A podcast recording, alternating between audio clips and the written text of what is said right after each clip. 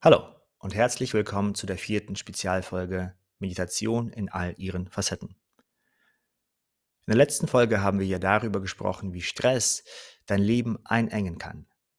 Hier verkleinert sich buchstäblich dein Fokus und die Welt um dich herum wird ganz klein. An der Quelle dieser Reaktion sitzt ein aktives oder überaktives Nervensystem. Dein Gehirn und dein Nervensystem probieren hier nämlich immer eine Übereinstimmung zwischen den Signalen der Außenwelt und der Reaktion deines Körpers zu finden.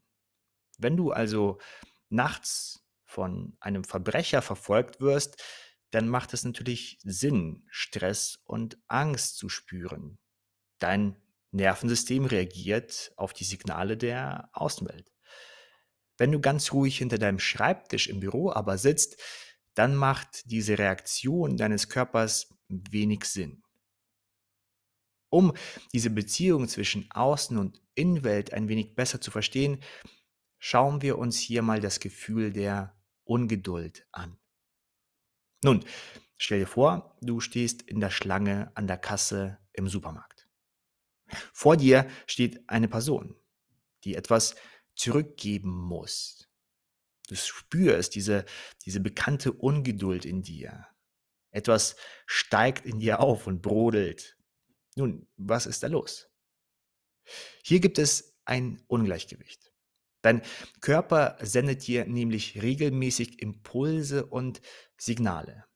Stell dir dies ungefähr so wie ein Metronom vor, das regelmäßig dir Signale und Impulse sendet. Dein inneres Metronom ist also an dieser Stelle viel schneller als die Signale der Außenwelt. Denn du stehst in der Schlange. Es bewegt sich nichts. Nicht viel passiert. In diesem Augenblick fühlst du also die Ungeduld in dir, vielleicht sogar Frust, weil die Außenwelt sich viel langsamer bewegt als dein inneres Metronom. Nun, warum ist dein inneres Metronom so schnell? Hat natürlich verschiedene Gründe. Vielleicht ist eines der Gründe, weil du schon in deinen Gedanken beim nächsten Termin bist. Vielleicht gehst du nochmal hier die Punkte durch, die du durchgehen möchtest. Vielleicht fragst du dich auch, ach Mensch, wie, wie schaffe ich das heute alles? Ich habe noch das zu tun und dies zu tun und dies zu tun. Die Vorstellung in deinem Kopf sendet also Signale an deinem Körper, dass es noch super viel zu tun gibt. Und du musst dich beeilen. Dein Körper reagiert also und zapft deine Reserven an und gibt dir viel Energie. Vielleicht arbeitet dein Körper und dein Geist auf Höchstleistung, während du an der Kasse stehst. Wenn du dann endlich rausgehst und dann zu deinem Termin hingehst und dort ankommst, fühlst du dich vielleicht sogar müde und erschöpft, weil du diese ganze Energie schon an der Kasse verbraucht hast. Denk dran, Dein Gehirn und Nervensystem probieren immer eine passende körperliche Reaktion, die am besten zu den Anforderungen der Außenwelt passt, zu finden. Genau hier kommt auch die Aufmerksamkeit ins Spiel. Denn wenn du an der Kasse stehst, dann kann ja deine Aufmerksamkeit schon beim nächsten Termin sein. Deine Aufmerksamkeit könnte sich auch mit den anderen Menschen beschäftigen. Wenn du also denkst, während du an der Kasse stehst, hat die Person mich da gerade grimmig angeguckt? Habe ich etwas falsch gemacht? Die zwei lachen gerade in der Ecke. Geht es um mich? In so einem Moment nimmt dein Nervensystem vielleicht an, dass diese Signale, die du wahrnimmst, bedeuten, dass andere Menschen dich nicht mögen. Du musst verstehen, dein Nervensystem ist sehr, sehr, sehr alt. Es lebt in einer Zeit, in der es gefährlich sein kann, wenn andere Menschen einen nicht mögen. Dein Körper schlägt also Alarm. Vielleicht wirst du gleich angegriffen. Vorsicht ist besser als Nachsicht. Du spürst also Stress, wenn du, als du an der Kasse stehst und vielleicht sogar Angst. Du spürst diesen Knoten im Bauch und fragst dich, was ist denn hier eigentlich los? Nun, unser Ziel sollte es also immer sein, unser Nervensystem dabei zu unterstützen, die körperlichen Reaktionen zu generieren, die auch passend zu der Situation sind. Im Grunde geht es hier also um die richtige Einschätzung der Situation in der Außenwelt und die Kommunikation dieser Einschätzung an dein Nervensystem. Und genau an dieser Stelle kommt die Meditation ins Spiel. Denn mit der Meditation schlägst du gleich mehrere Fliegen mit einer Klappe.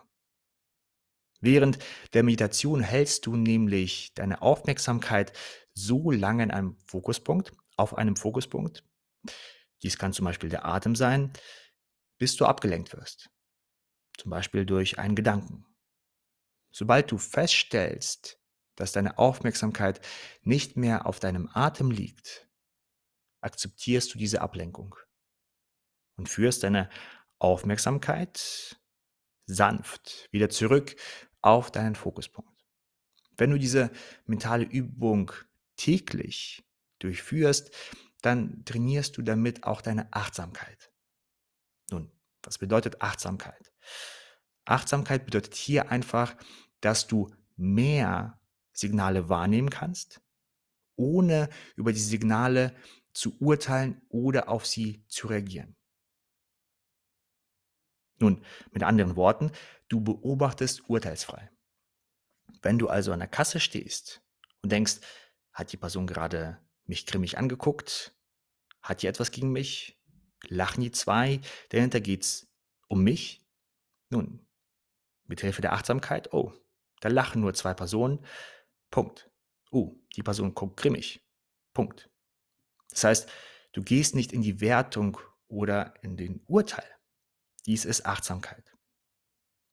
Und so, wie ich das erkennen kann, schenkt dir diese Achtsamkeit ein paar Kräfte, ein paar Fähigkeiten, die in unserer Gesellschaft sehr, sehr, sehr wichtig sind.